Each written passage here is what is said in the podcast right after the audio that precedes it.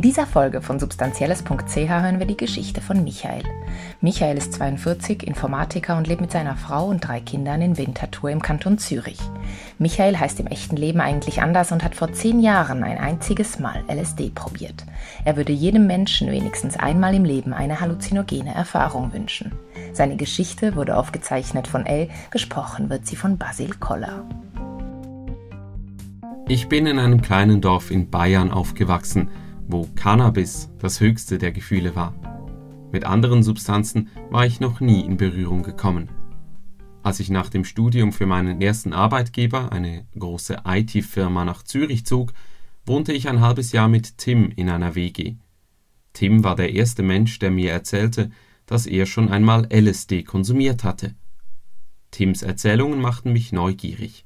Er ist ein intelligenter und verantwortungsvoller Mensch und er hatte eine zurückhaltende und gute Art, darüber zu sprechen. Als er mein Interesse bemerkte, erklärte er mir, dass das Setting wichtig sei und dass es gut wäre, beim ersten Mal eine erfahrene Begleitperson dabei zu haben. Acht Jahre später sprach ich ihn wieder darauf an und bat ihn, mich einmal mitzunehmen. Da war ich 32.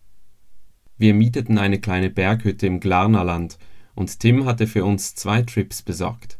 Angst hatte ich nicht. Ich vertraute Tim. Er achtete mich als psychisch stabil und bin wohl generell ein optimistischer Mensch. Ich hatte mich genug eingelesen, um zu wissen, dass die meisten Substanzen relativ ungefährlich sind. Tim hatte das Wochenende gut organisiert. Wir verbrachten zuerst einen schönen Abend, er erklärte mir die Wirkung von LSD und wie lange es dauern würde, wir sprachen sehr ausführlich darüber. Am nächsten Morgen nahmen wir auf nüchternen Magen unsere Trips ein, 120 Mikrogramm pro Person. Dann machten wir eine kleine Wanderung auf den Hügel.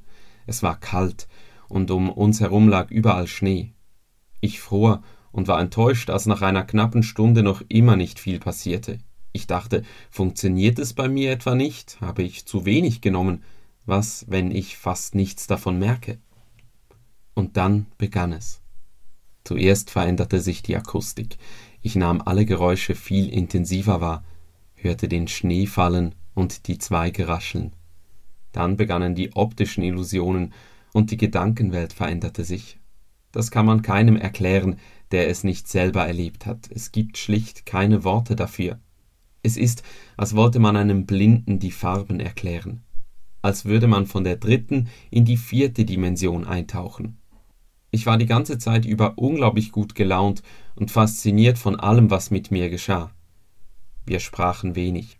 Das hatten wir so besprochen, und ich war froh, dass ich alles auf mich einwirken lassen konnte. Nach einer Weile gingen wir zurück in die Hütte. Tim hatte eine Playlist vorbereitet, und ich genoss es, der Musik zuzuhören. Ein völlig neues Erlebnis, Next Level. In der Hütte hatte es niedrige Decken mit alten Holzbalken, deren Holzstruktur hat richtig gewabert und geatmet.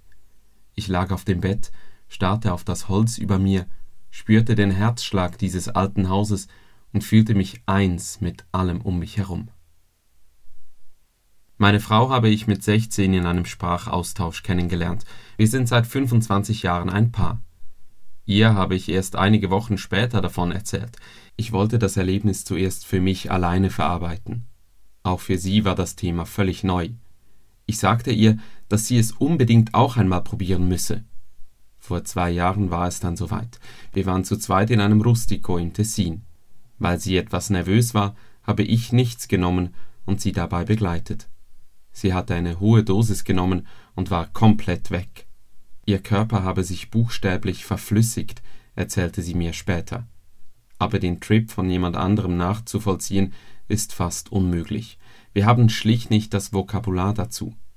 Sie war sehr beeindruckt, wohl auch ein wenig überfordert. Ich habe mir nie überlegt, andere Substanzen zu probieren.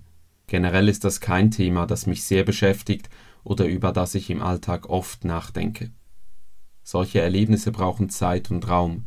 Mit drei Kindern und zwei Jobs haben wir beides nicht. Weder meine Frau noch ich haben später jemals wieder konsumiert. Trotzdem interessiere ich mich seit meinem Trip etwas mehr für das Thema. Ich höre immer wieder neurowissenschaftliche Podcasts und bekomme mit, dass zu psychoaktiven Substanzen mehr geforscht wird. Ich bin der Meinung, dass das Verbot und die Ächtung von harten Drogen mehr schadet als nützt. Die Illegalität und der weltweite Kampf gegen Drogenkonsum erzeugt nichts als Leid. Daher bin ich für eine umfassende Liberalisierung aller Substanzen, gekoppelt an Aufklärung und Hilfe für Suchtkranke. In meinem Freundeskreis habe ich nie über mein Erlebnis gesprochen. Würde mich jemand danach fragen, würde ich schon davon erzählen. Ich hatte nie das Gefühl, etwas Verbotenes gemacht zu haben. Aber in den Kreisen, in denen ich mich bewege, kommt dieses Thema nie auf. Generell ist es in der Gesellschaft noch immer ein großes Tabu, obwohl schon langsam eine gewisse Öffnung stattfindet.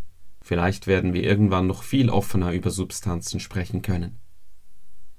Die positive Erfahrung, die ein halluzinogener Trip mit sich bringt, würde ich jedem Menschen wenigstens einmal im Leben wünschen. Denn im Vergleich mit dem banalen Konsum von Marihuana ist ein LSD-Trip tatsächlich bewusstseinserweiternd. Mehr Geschichten findest du auf unserer Webseite substanzielles.ch. Weitere Infos zu unserem Projekt und wie du uns unterstützen kannst in den Show Notes. Die Musik für diesen Podcast kommt von Blue Dot Session.